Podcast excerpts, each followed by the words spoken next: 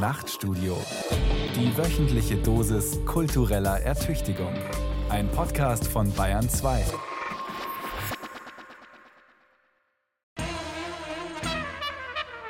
Wildes Denken. Zugeritten und moderiert von Johanna Ortmann. Corona-Entladung. So heißt eine elektrische Entladung in nicht leitenden Medien, zum Beispiel in der Luft. Normalerweise unerwünscht, aber so schön, blendend hell, knisternd, gefährlich. Und in Zeiten der Pandemie nicht zufällig ein Sinnbild für die wachsende Sehnsucht nach Exzess. Maske runter, Abstand aufheben, endlich wieder aus sich rausgehen, auf andere zu, ausschweifend sein, sich gemeinsam verlieren, Grenzen überschreiten. Wobei, wir mäßigen uns maßlos, hat der Philosoph Robert Pfaller schon vor Corona diagnostiziert. Stimmt das denn eigentlich? Und wenn ja, sollen wir das wirklich auf uns sitzen lassen? Natürlich nicht exzessiv rational, wie es unsere Art ist, spekulieren wir heute über die Lockdown-Lust, die Ekstase mit oder ohne Impfpass und über neue Formen der kollektiv inszenierten Selbstentgrenzung. Und zugeschaltet ist dazu die Kunsthistorikerin Susanne Witzgall. Und zwar haben Sie, Frau Witzgall, noch vor Corona eine ganze Vortragsreihe über den Exzess zusammengestellt und mitveranstaltet an der Akademie der Bildenden Künste München. Und lassen Sie uns vielleicht mal zu Beginn sammeln, damit wir gleich mit einer großen Bandbreite an möglichen Exzessen starten können. Welche vielleicht ungewöhnlicheren Exzesse neben dem üblichen Rausch, dem Feiern, dem Sex, dem Sport, vielleicht noch Drogen gibt es denn sonst noch? Ja, genau. Also es gibt natürlich diese allgemein bekannten, darunter vielleicht auch Konsumexzesse, also maßlosen Konsum oder vielleicht ein bisschen weniger bekannt Ressourcenexzesse. Das heißt also extreme Ressourcenverschwendung. Es gibt aber auch Verbalexzesse in der politischen Auseinandersetzung. Wir kennen Gewaltexzesse, sexuelle Exzesse, die sind dann wiederum bekannter. Und ein bisschen weniger bekannt im Bereich der Künste ist manchmal auch die Rede von einer exzessiven Formsprache oder von visuellen Exzessen. Und damit meint man ein das normale Maß sprengendes ästhetisches Feuerwerk beispielsweise. Also es gibt ganz spezifisch jetzt in der Filmtheorie auch den Begriff des filmischen Exzesses mit dem eben so die Verselbstständigung der filmischen Mittel auch beschrieben wird, also beispielsweise filmische Verfahren bezeichnet werden, die Wahrnehmungsqualitäten betonen, also eine erhöhte Farbintensität oder eine manieristische Ausstattung oder extrem lange Einstellungen. Also das sind vielleicht auch Exzessbegriffe, die weniger bekannt sind. Das ist schon mal eine interessante Bandbreite. Sie haben den Begriff schon genannt, das normale Maß sprengend. Also daran könnte man schon ein Wesensmerkmal des Exzesses vielleicht festmachen. Welche Wesensmerkmale kommen denn noch dazu? Braucht es zum Exzess immer mehrere? Ja, also im Grunde haben Sie das schon genau richtig beschrieben. Also Exzess kommt vom lateinischen Verb excedere und bedeutet eigentlich heraustreten, über etwas hinausgehen. Und ob jetzt etwas als Exzess wahrgenommen wird, hängt häufig von kulturell-sozialen oder historischen Normgefügen ab. Das heißt, Exzess bedeutet schlicht die Überschreitung von gesellschaftlichen Werteordnungen.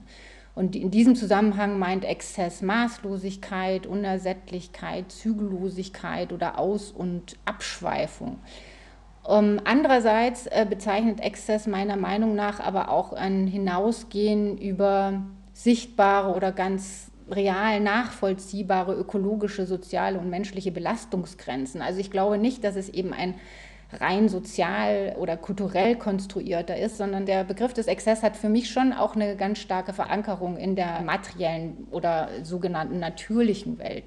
Also wir merken beispielsweise sehr schnell, ob wir uns körperlich verausgabt haben, weil wir jetzt zu exzessiv gefeiert haben, gearbeitet haben oder uns zu stark sportlich betätigt haben. Oder wir registrieren derzeit, und mit wir meine ich jetzt insbesondere die westlichen Industrieländern, dass wir eben durch unseren exzessiven Lebenswandel oder exzessiven CO2-Ausstoß bereits so kritische Kipppunkte im Erdklimasystem erreicht oder sogar schon überschritten haben, nachdem eben die radikalen Veränderungen die mit dem Klimawandel einhergehen, nicht mehr beherrschbar sind. Also da wird uns auch rückblickend auch nochmal klar, unser Lebensstil war zu exzessiv.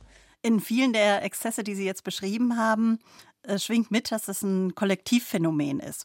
Und Sie selber beschreiben den Exzess auch als Affektgemeinschaft. Also was heißt das? Man teilt ein Gefühl, aber es ist ja noch mehr, oder? Ja, also ich denke, Exzesse können in der Tat beides sein, kollektiv oder individuell. Also man kann natürlich auch gerade bei Alkoholexzessen ähm, individuell diesem Exzess sozusagen frönen. Aber es gibt eben in der Tat eine Reihe kollektiver Exzesse und da gibt es natürlich sehr negative wie Gewaltexzesse, in denen jetzt die Täter sich gegenseitig anstacheln, sich quasi so in so einem gemeinsamen Blutrausch hingeben. Aber es gibt auch eher positive kollektive Exzesse, beispielsweise auf einer Rave-Party oder in einem Techno-Club, wo sich Affektgemeinschaften im Tanz beispielsweise bilden, indem man sich gegenseitig affiziert oder affizieren lässt und so ein transinduzierter Beat die Entgrenzung des Einzelnen vorantreibt. Und durch solche kollektiven Exzesse im Tanz und im Rausch kann man eben auch Erfahrungen von Selbstentgrenzung oder der Selbstüberschreitung oder des Über sich hinausgehens machen. Und das scheint auch in gewisser Weise zu den Grundbedürfnissen des Menschen zu zählen.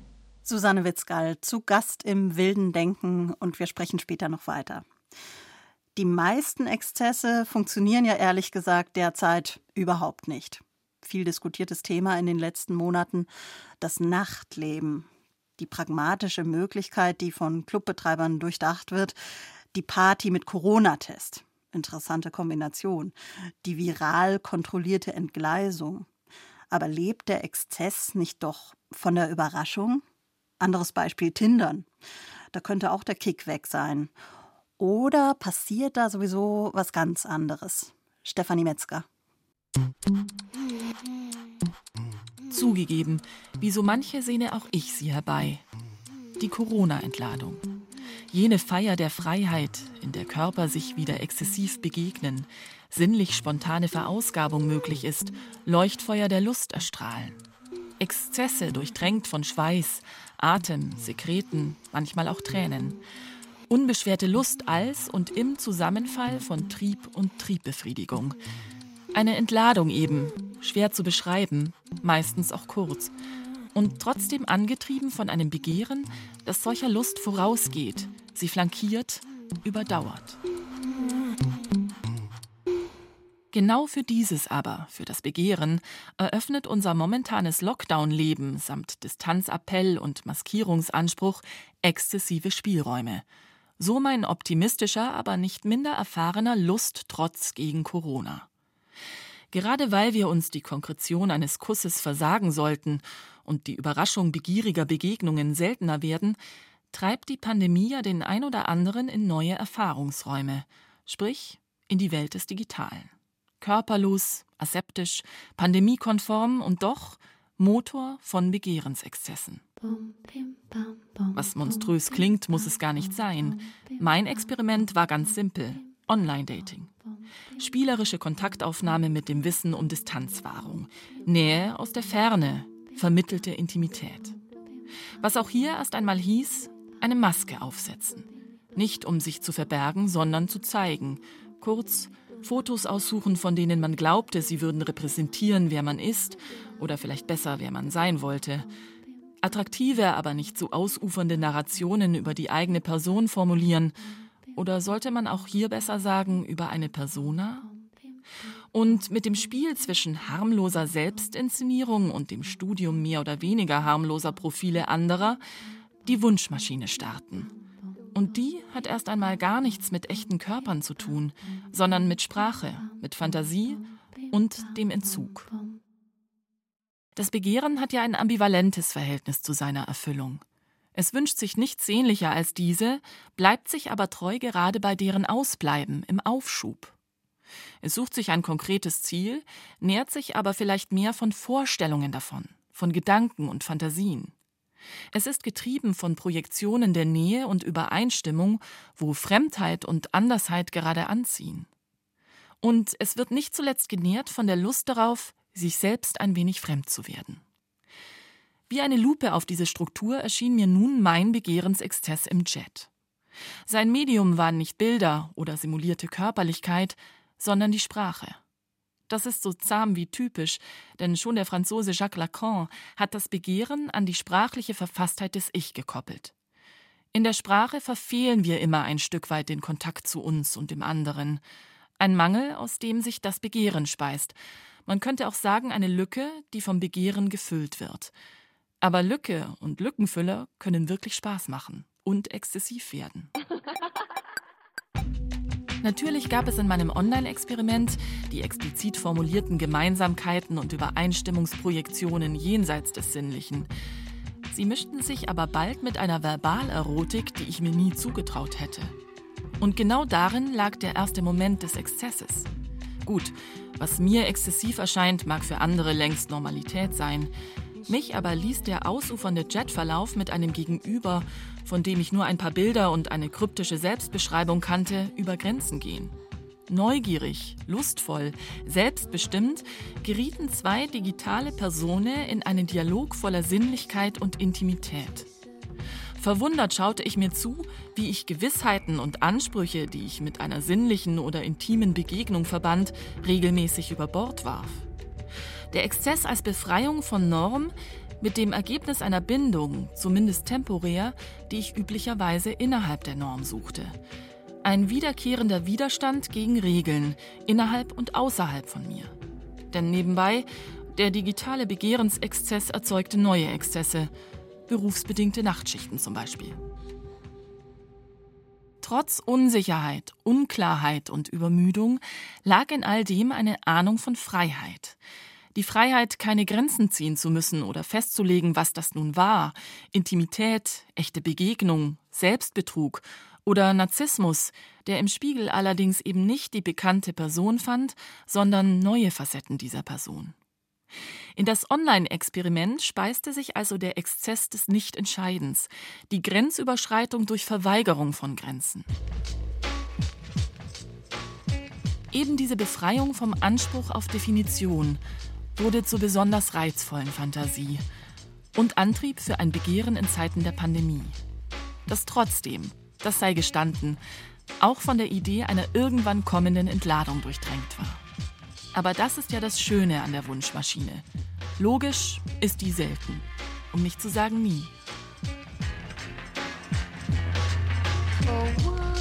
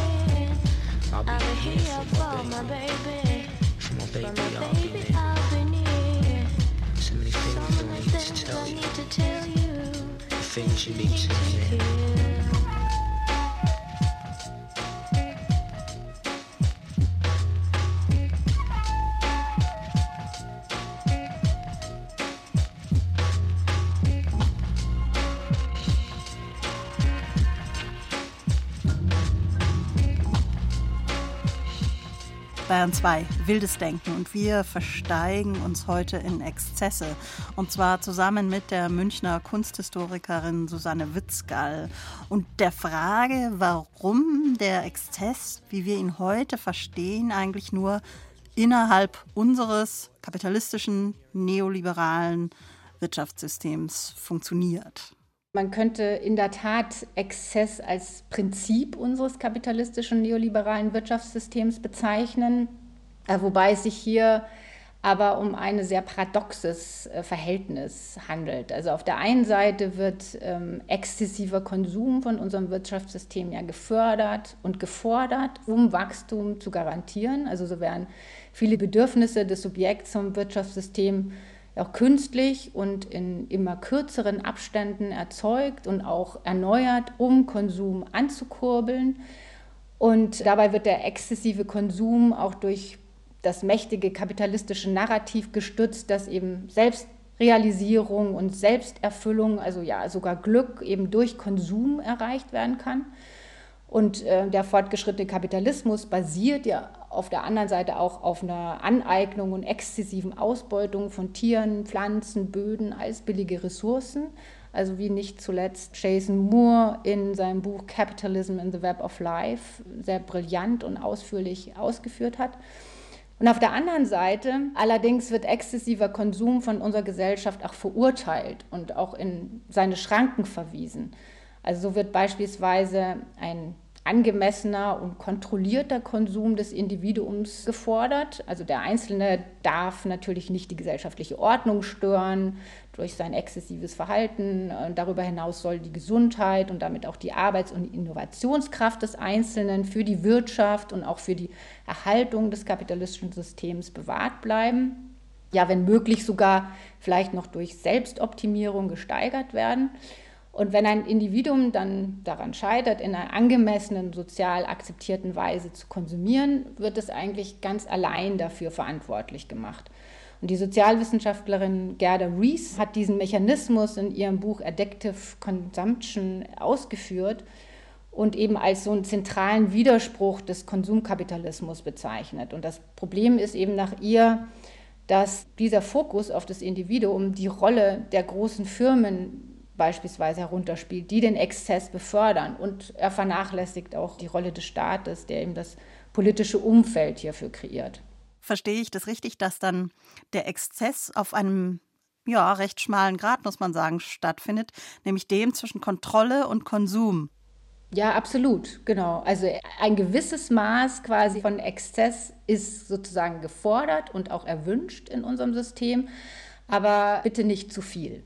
Was bedeutet das dann aber eigentlich für die ungezügelte Kraft, sage ich jetzt mal, der Entgrenzung, der Ausschweifung in dem Sinne, dass sie ja auch eine Macht ist, die für eine ganz begrenzte Zeit, und das ist sie eigentlich immer gewesen, in der Kulturgeschichte der Menschen, gesellschaftliche Regeln außer Kraft gesetzt hat. Also für kurze Zeit so eine verkehrte Welt geschaffen hat, im Sinne kurzer Momente, in denen man anders sein kann. Funktioniert das dann unter solchen Bedingungen überhaupt noch, wenn jetzt Exzess voll und ganz vom Kapitalismus gekapert wurde?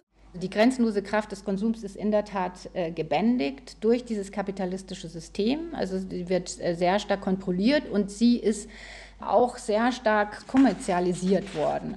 Also die heutige Form des Kapitalismus kann man als so eine umfassende Kommodifizierung des Lebens ja verstehen. Also das systematische Produktivmachen aller Lebensprozesse.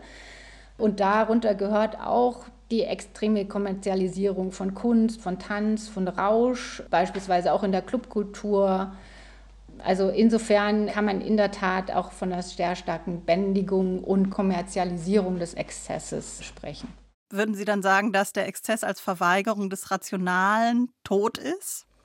Ich glaube, er muss als Verweigerung des Rationalen neu entdeckt werden. Und vielleicht bietet quasi auch die gegenwärtige Situation die Chance, genau das zu tun. Also diese nicht kommerzialisierten Formen des Exzesses eben diesen Formen eben nachzuspüren oder die neu zu suchen. Um wirklich auf neue Ideen zu kommen, hilft es oft, sich gedanklich aus der Gegenwart zu befreien, zumal aus einer allmählich ziemlich zähen pandemischen Gegenwart. Also Blick aus der Zukunft ins Hier und Jetzt. Nicht in die Zukunft, das ist ein großer Unterschied. Kein Kaffeesatz lesen, sondern ein Gedankenexperiment. Ein vorausschauender Rückblick. Wie wird es gewesen sein? Christian Schüle über Exzess, und oder Askese im Futur 2. Rückblickend muss klar und deutlich gesagt werden, der Traum von der Corona-Entladung war eine Illusion. Eine schöne, verheißungsvolle, gewiss Ein geradezu poetischer Akt der Selbsttäuschung. Aber diese Entladung hat es nie gegeben, weil es sie nicht geben konnte. Wie auch. Die Energien der Exzesse waren ja zu keiner Zeit verschwunden. Wir Menschen leben in einem entropischen System. Einige dachten oder glaubten, die exzessiven Energien hätten sich sublimiert. Und dann, nach der großen Entladung, gäbe es eine neue Reinheit, gäbe es Nachhaltigkeit, Vernunft und Verzicht. Jetzt, da das Virus besiegt und der Ausnahmezustand überwunden ist, schauen wir jetzt, Jahre später also, gelassen zurück auf jene todtraurige Zeit, die die Geschichtsbücher Corona-Pandemie nennen. Wie war es einst, damals, anno 2020, 21? Täuscht nicht alles, war alles eine Täuschung. Das alte, gewohnte, in die Übersteigerung hineingehetzte Leben schien für einen listigen Moment im Furor einer neuartigen Pandemie fast völlig verschwunden zu sein. Erstarrt, eingefroren, blockiert. Es war in den Stillstand gerast, weil Verordnungen und Verbote das aus sich hinausdrängende Leben an seiner Entäußerung gehemmt hatten. Währenddessen aber hatte das aufgestaute Dasein exzessiv um sich selbst gekreist. Es drängte, drückte, presste und führte zu negativer Kumulation und in die Verdrängung. Natürlich, von jetzt auf gleich fuhren auf den Meeren keine Megafrachter mehr, blieben Megaflugzeuge am Boden, war der Himmel rein und sauber und tiefblau. Plötzlich gab es weniger Wachstum, weniger Steigerung, weniger Zerstörung von Umwelt und Klima. Es gab weniger Hypererregung, weniger Hyperventilation, weniger Hyperaktivität, weniger Verdichtung, weniger Vergrößerung, weniger Grandiositätsgebaren. Damals, als das Virus exzessiv wütete und unsere Mobilität in den Stillstand gezwungen wurde, hoffte man auf Rettung der Menschheit und des Planeten durch innere wie äußere Umkehr. Wäre das archaische Virus durch spätmoderne Durchseuchung besiegt, so dachte und hoffte man, würde es eine neue Herrlichkeit geben, Vielleicht kein himmlisches Jerusalem auf Erden, vielleicht kein güldenes Zeitalter eines heilsgeschichtlich neuen Evangeliums, aber womöglich eine neue Wertschätzung des Wesentlichen, Wertschöpfung statt Abschöpfung, vielleicht Unterlassung, vielleicht Unterschreitung, vielleicht Reset. Der gedemütigte Mensch hoffte auf Demut, auf eine Ära des Verzichts und Entzugs, der Schande und Sünde, auf eine Ära der Askese.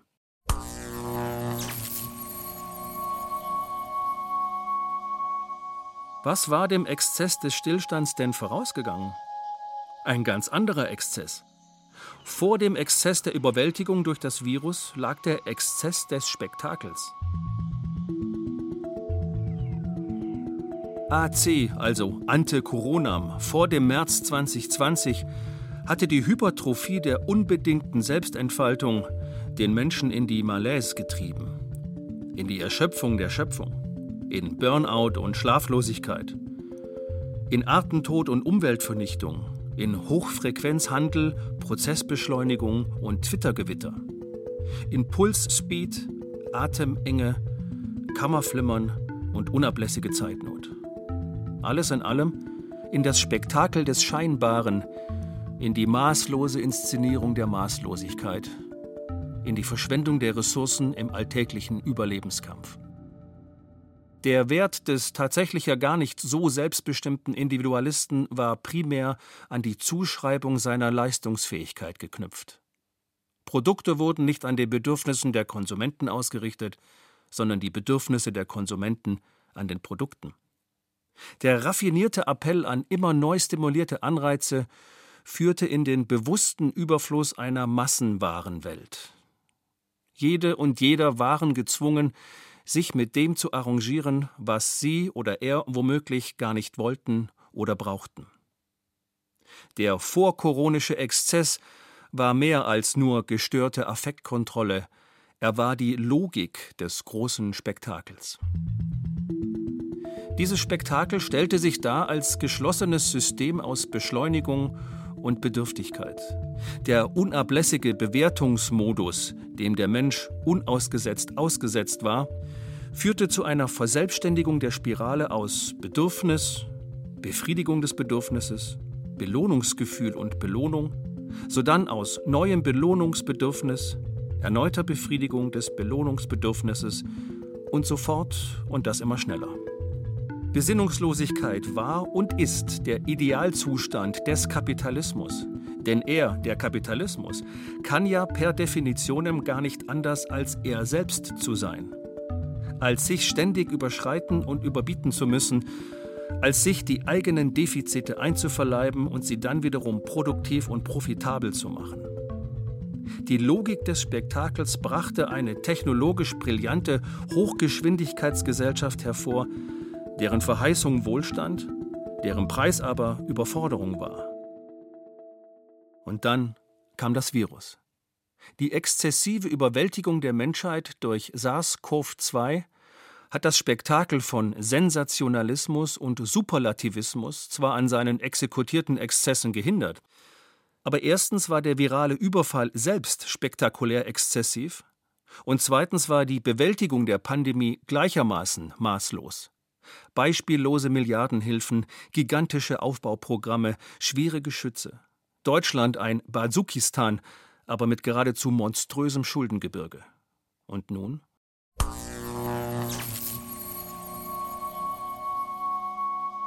Nein, die postkoronische Welt ist keine andere geworden. Die Hoffnung war vergebens. Die Gnade der Vernunft hatte nur eine kurze Halbwertszeit. Letztlich war ihre Anrufung mehr Selbstbeschwörung denn Handlungsanweisung. Das Leben war und ist auf Exzesse angelegt und wird nach wie vor in Exzessen vollzogen, weil es gar nicht anders möglich ist. Exzess im Sinne des lateinischen Stammworts excedere, überschreiten, hinaustreten, herauswachsen, Exzess ist die Grundlage der Evolution. Der Mensch entkommt dem Exzess nicht, weil der Mensch selbst Evolution ist. Veränderung, Steigerung, Optimierung, Anpassung, Veränderung. Nach Aristoteles, dem vermutlich klügsten Weltweisen aller Zeiten, streben alle Menschen von Natur aus nach Wissen. Wissen schafft Fortschritt. Fortschritt setzt sich in Handlung um. Wer nach Wissen strebt, handelt. Wer aktiv handelt, setzt um. Wer umsetzt, steigert. Er wächst und setzt fort. Er schafft und verändert. Somit sind die Urtriebe des Menschen die treibenden Kräfte des Wachstums, Kreativität und Innovation. Die Vertrautheit reibungswarmer Exzesse schenkt der Seele offenbar mehr Geborgenheit als die Entfremdung eines kühlen klösterlichen Exerzitiums. Der Mensch ist kein Heiliger, er ist ein Getriebener seiner selbst.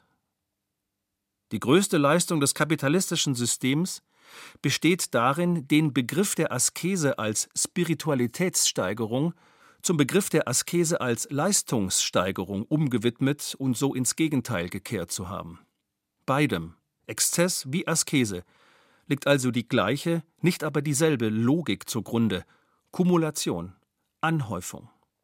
Insofern wird die asketische Vermeidung des Maßlosen selbst zur Maßlosigkeit.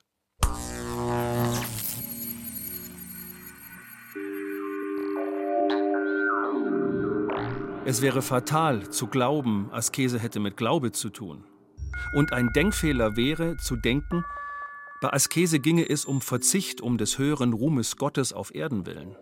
Nein, Askese in der postpandemischen Morgenröte ist das, was die kalvinistischen Erwerbsprotestanten Werkheiligkeit nannten. Das wiederum heißt, das ganze Leben ist ein heiliges Werk zum Ruhme des Herrn, ein Werk der Arbeit zur Steigerung der Erlösung durch sich selbst und hienieden auf Erden. Ich bin mein Erlöser, also arbeite ich innerweltlich exzessiv. Die werkheilige Askese erfordert ein System rationalisierter Lebensführung, verlangt dafür ideale Umweltbedingungen und vor allem strenge Disziplin. Ging es den Asketen aller Zeiten um die Praxis der Enthaltsamkeit, um Einübung in den Weltentzug mit dem Ziel, Gott oder einer metaphysischen Ganzheit näher zu sein, So geht es dem zeitgemäßen Asketen darum, sich selbst nahe zu sein, sich zu spüren, sich zu entwerfen, sich zu repräsentieren, und zwar kompromisslos.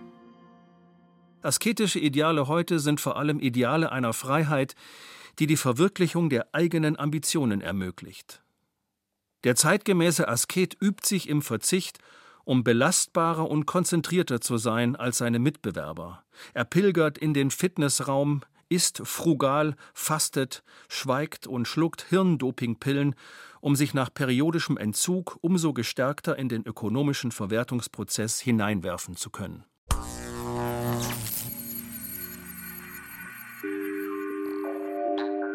Die Corona-Entladung blieb aus, weil auch der Asket ein Ausbeuter ist.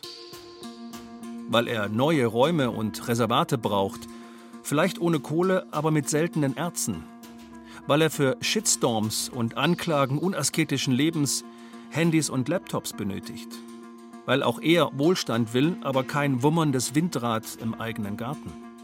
Weil auch der Asket im Winter heizen will und dafür günstiges Gas begehrt.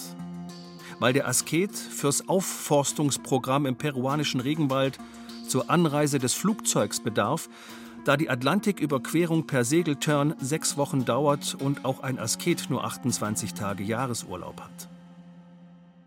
Die Seuche Corona war kein Defekt im kapitalistischen System. Sie war kein Malheur des Spektakels. Sie war Pech. Das tragische Verhängnis einer unglückseligen Übertragung, durch die ein archaisches Virus aus chinesischem Fledermauskot in die menschliche Lunge geriet. Niemand hat Schuld. Keine Rechtsperson hat sich versündigt. Warum also sollte er, der Mensch, das Schicksal als Grund anerkennen, PC, also post-Coronam, sich selbst zu zähmen?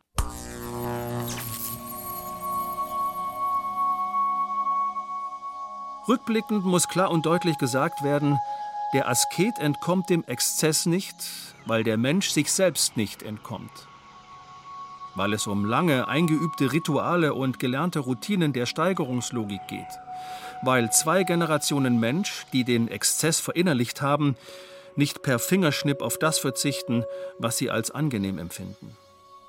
Die unbelehrbaren Hedonisten haben mit dem Verhängnis der Exzesse von vorn begonnen, weil der Mensch immer von vorn beginnt, bis ein neuer Krieg kommt oder ein neues Virus im Wildtierkot wuchert oder sich der Messias endlich zu kommen bequemt, um die Kinder Gottes auf verwüsteter Erde zu retten.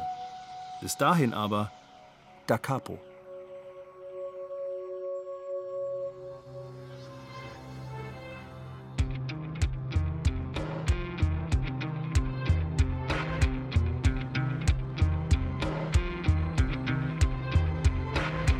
I believe in, I can see.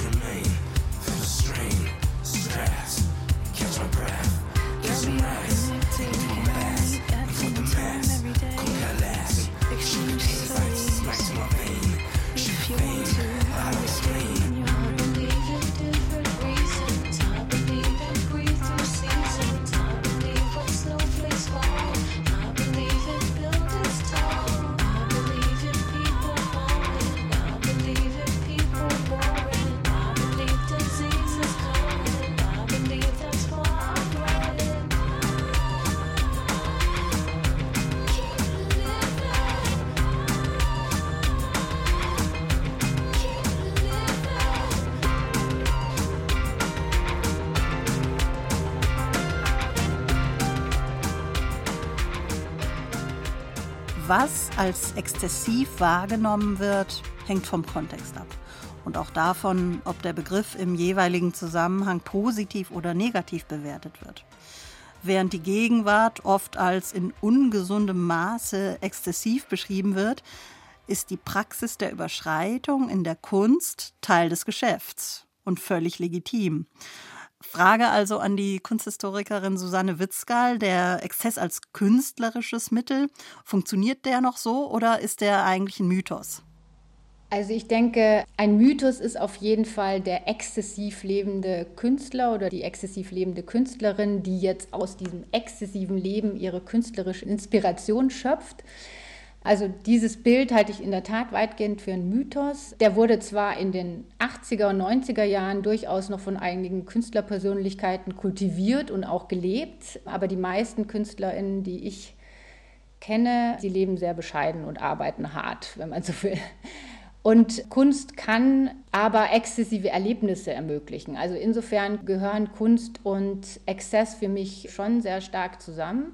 Und man könnte sagen, die Kunst ist selber oder die Kunstpraxis ist selber eine Form des Exzesses.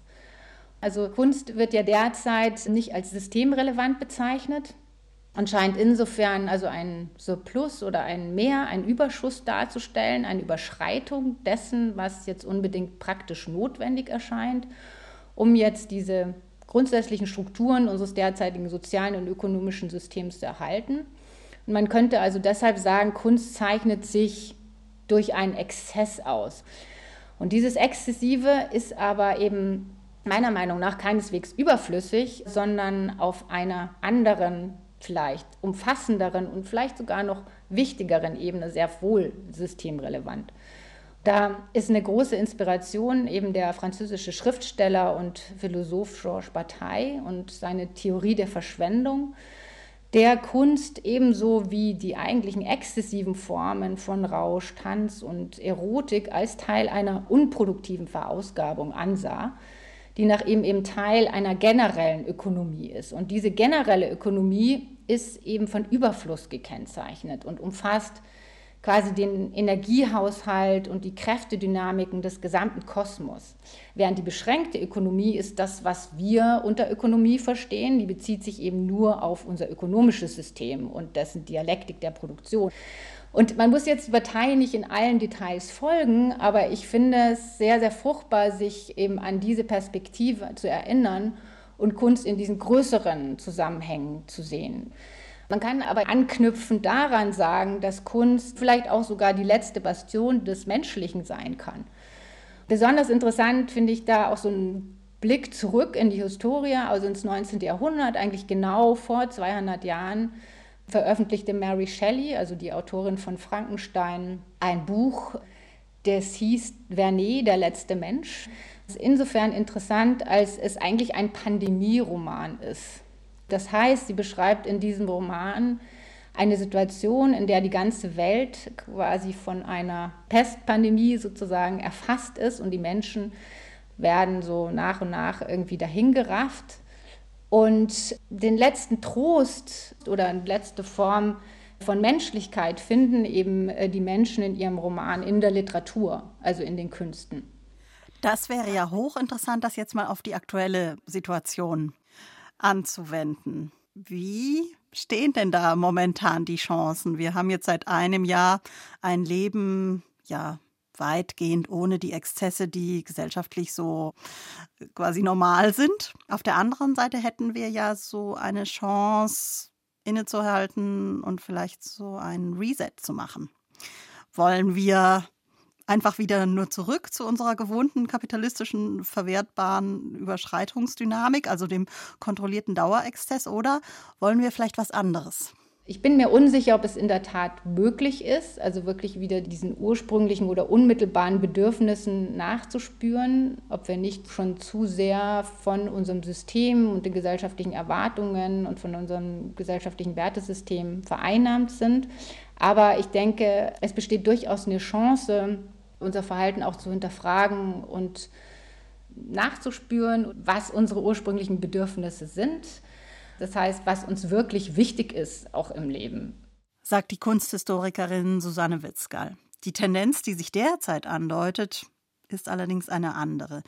Die Gier nach der Rückkehr zum Bekannten scheint größer. Und zumindest momentan sieht es eher so aus, als würde sich eine Art Exzessgesellschaft in zwei Klassen bilden. Geimpfte und Nichtgeimpfte. Das erzeugt natürlich auch Neid.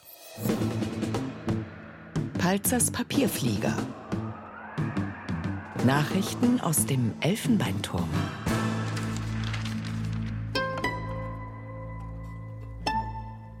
Es war der französisch-amerikanische Religionswissenschaftler René Girard, der zeigen konnte, dass es weniger irgendwelche Objekte sind, die unsere Begierde reizen, es sind vielmehr die Objekte anderer Personen, die wir haben wollen.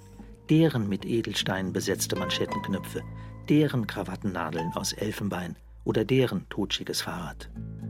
Es handelt sich bei den betreffenden Personen also nicht um solche, die in weiter Ferne residieren, etwa um Trump oder Putin und deren vergoldete Klobürsten und Golfschläger, sondern um solche aus der direkten Nachbarschaft.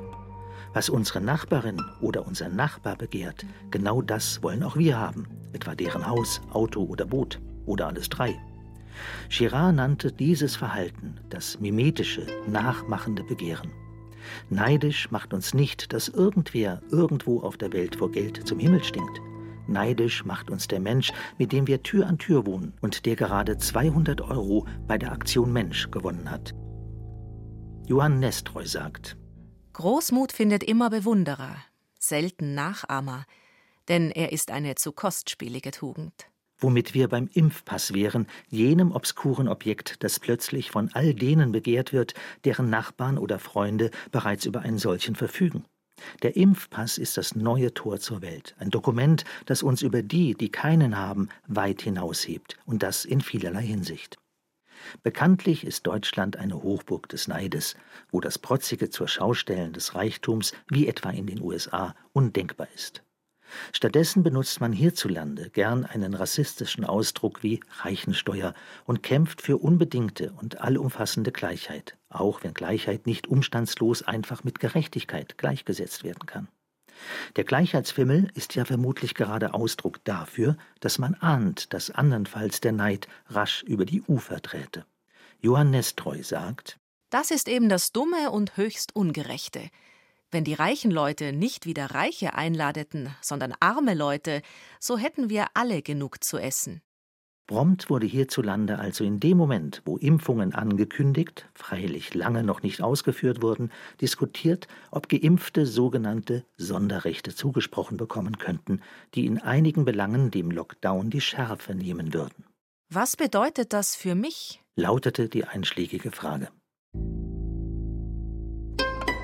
Klar, dass in einer protestantisch gestimmten Hochburg wie in der von Merkel geführten Berliner Republik sofort der unumgängliche deutsche Ethikrat die Empörung eskortierte, die sich daran knüpfte, dass die einen mehr Rechte als die anderen zugesprochen bekommen sollten, auch wenn sich das gut begründen ließ. Viele empfanden es als unzumutbar, wenn der Nachbar anders als man selbst öffentlich von der Maskenpflicht befreit wäre und reisen könnte, wohin es ihm beliebt. Und was bedeutet das für mich? Der eine oder andere Verfassungsrichter erhob daraufhin seinerseits Einspruch, weil die Einschränkung der Grundrechte zu ihrer Aufhebung keine Sonderrechte benötigten. Im Gegenteil. Grundrechte treten automatisch und unverzüglich wieder in Kraft, wenn es keine Not mehr gibt, um diese einzuschränken. Der österreichische Philosoph Robert Faller ist lange schon bekannt als ein entschiedener Gegner der ständigen und allgegenwärtigen Bevormundung, also eines Politikverständnisses, das die Menschen und Inzwischen auch die Sprache. Unentwegt erziehen, leiten, lenken, regeln, kuratieren, an die Hand nehmen und zu etwas Besserem, je nach Präferenz, heraufzüchten möchte. Ein Gegner jeglicher Neidkultur, wo ständig darüber gesprochen wird, was Superreiche alles abgeben könnten, ist Faller sowieso. In seinem Essay Das schmutzige Heilige und die reine Vernunft schreibt Faller. Elegante Gesten, bestechende Formen, Müßiggang, Unanständige Worte und Witze. Das sind die alltäglichen Erscheinungsformen des schmutzigen Heiligen. Warum aber muss sich eine reine Vernunft heute so heftig gegen diese Dinge wehren, die vor wenigen Jahren noch als mondän empfunden wurden? Wie vernünftig ist eine Vernunft, die sich in ästhetischer Hinsicht um ihre Lust und ihn politischer um ihre Beute bringt. Wer also glaubt, mit dem Impfpass in der Handtasche demnächst den Exzess feiern zu können, muss sich klar machen, dass er seine Karriere womöglich als Subjekt mit schädlichen Praktiken beendet. Sollte er seinen Impfpass nicht besser freiwillig abgeben, schon aus moralischen Gründen, einfach um den Nachbarn nicht von Neid erblassen zu lassen? Alles will fein säuberlich getrennt und zugeteilt werden, und niemand, wirklich niemand soll bevorteilt werden. Selbst wenn der Vorteil gar kein Vorteil, sondern nur ein Grundrecht ist. Johann Nestreu sagt, Grundsätze sind enge Kleider, die einen bei jeder freien Bewegung genieren. Auch die Frage nach dem Impfpass und den damit verbundenen Erleichterungen ist eine Frage, die mit vielen anderen Fragen moralisiert wird. Es war der Historiker Reinhard Koselleck, der in seinem Werk Kritik und Krise zu zeigen wusste, dass es das europäische Bürgertum war, das sich im Namen von Vernunft und Fortschritt gegen die Ansprüche des absolutistischen Staates wandte. Die rationalistische Kritik galt aber nicht nur dem Staat und der Politik. Sie erfasste alle Bereiche, von der Theologie über das Recht und die Geschichte bis hin zu Kunst und Literatur. Einen der Hauptangriffspunkte bildete die Religion. Doch die neue säkulare bürgerliche Geschichtsphilosophie war nicht weniger heilsorientiert als das religiöse Denken. An die Stelle der christlichen Eschatologie trat nun die Utopie einer moralisch gerechten und vernunftgemäßen Zukunft. Allerdings war das Gewissen jetzt nur noch eine subjektive Gesinnung, wie der Staatsrechtler Thomas Hobbes erkannte. Moral wurde zur Privatsache, doch der private Raum des Gewissens breitete sich schnell auf die Öffentlichkeit aus. Private Ansichten wurden zum Gesetz erhoben, denn der Mensch soll sich im Staat verwirklichen können. Schiller schrieb in seinem Vortrag Die Schaubühne als moralische Anstalt betrachtet, dass die Bühne Platz zu schaffen habe bei den verschiedenen Menschen. Ein Mensch zu sein. Koselleck beschreibt genau die Situation, mit der wir heute wieder konfrontiert sind. Moral wird zur Politik, Politik zur Frage von Affektverhältnissen. Anders gesagt, macht der Privatmensch eine menschliche Regung wie den Neid politikfähig, denn es ist er, der Privatmensch, der entscheidet, was richtig und was falsch ist, was gut und was böse. Alles wird dabei durch diesen Filter persönlicher Betroffenheit gesehen und moralisiert, zuletzt eben auch die Impfung. Statt als Geimpfte den Exzess, der uns seit einem Jahr vorenthalten wird, endlich nachholen zu können, tritt der Deutsche Ethikrat vor die Kamera und sagt So nicht. Wenn alle geimpft sind, erst dann sollen wir den Exzess exzessiv feiern dürfen. Denn womöglich sind wir trotz Immunisierung ansteckend, das wissen wir nämlich noch nicht. Das Argument der Ethikkommission, dass es auch um die Akzeptanz der Maßnahmen ginge, die mit Rücknahmen der Freiheitseinschränkungen für Geimpfte gemindert werden könnten, ist freilich eines, das die Einsichtsfähigkeit des Bürgers zum wiederholten Mal in Frage stellt und diesen wie ein Kind bei der Hand nehmen will. Ist der Bürger aufgrund mangelnder Einsichtsfähigkeit überhaupt zu demokratischen Wahlen befähigt? könnte man ketzerisch fragen. Der Historiker Reinhard Koselleck schreibt in Kritik und Krise Die Verwandlung der Geschichte in einen forensischen Prozess beschwor die Krise der Moderne so sehr herauf, als der neue Mensch seine moralische Selbstgarantie unbesehen auf Geschichte und Politik übertragen zu können glaubte. Das heißt, als er Geschichtsphilosoph war. Der Bürger macht dem Staat den Prozess. Die Moralisierung der Politik durch den Privatmenschen erhöht aber die Gefahr, einen Bürgerkrieg zu entfesseln, denn es steht die Moral des einen gegen die des anderen, etwas, was wir heute wieder erleben, wo bestimmte rechthaberische Haltungen, etwa der rechten wie linken Identitären, diskursiv nicht mehr erreichbar sind, sondern dem jakobinischen Motto frönen, was gesetzt ist, muss durchgesetzt werden. Der einzige Exzess, den wir seit geraumer Zeit feiern, ist der Exzess der Moralisierung, der Exzess des Privaten gegenüber dem Öffentlichen. Schon vor Jahren hat der amerikanische Soziologe Richard Sennett unter dem Titel des Terrors der Intimität darauf hingewiesen. Mit anderen Worten, was bedeutet das alles für mich? Und diese Frage wird zwar permanent gestellt, aber sie gehört nicht in die Politik.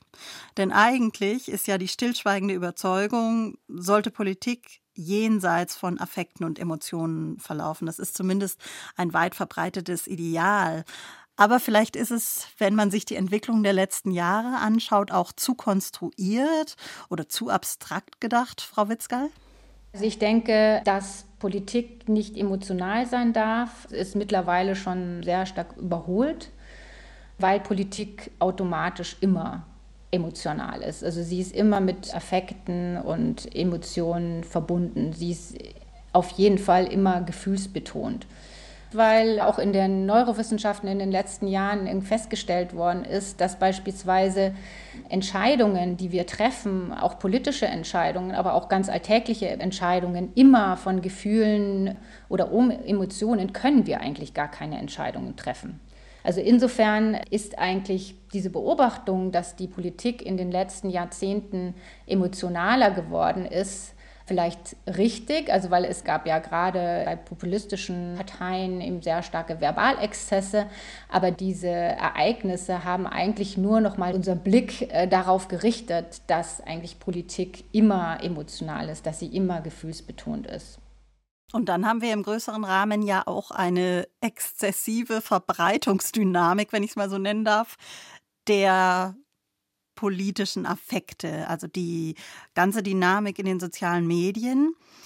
Die ist relativ neu in dem breiten Ausmaß und die ist natürlich kapitalistisch durchdrungen, mit der müssen wir aber auch umgehen auf der anderen Seite. Das ist quasi ein ganz neuer Player, wenn man so will, der seit ein paar Jahrzehnten mit ins Spiel kommt. Das sind die ganzen ähm, digitalen Medien, die ganzen sozialen Plattformen, die sehr stark auch eine technische Manipulationen von Affekten und Emotionen bewirken. Und das sind quasi Manipulationsformen, die zum Teil aber sehr, sehr unterschwellig stattfinden. Also vielleicht auch gar nicht deutlich verbalisiert werden kann und deswegen auch sehr schwierig zu kontrollieren sind. Man spricht da von medientechnischen Affizierungsprozessen die eigentlich immer stärkeren Einfluss gewinnen, je mehr die zwischenmenschlichen Kontaktaufnahmen auch in den digitalen Bereich eben abgedrängt werden. Frau Witzka, herzlichen Dank dass Sie uns so ausschweifend durch diese Stunde begleitet haben. Ja, herzlichen Dank für die Einladung. War ein großes Vergnügen. Und ich empfehle wärmstens zum Thema den von Susanne Witzgal herausgegebenen Band Politik der Emotionen, Macht der Affekte, der erscheint im Mai bei Diaphanes. Das war Wildes Denken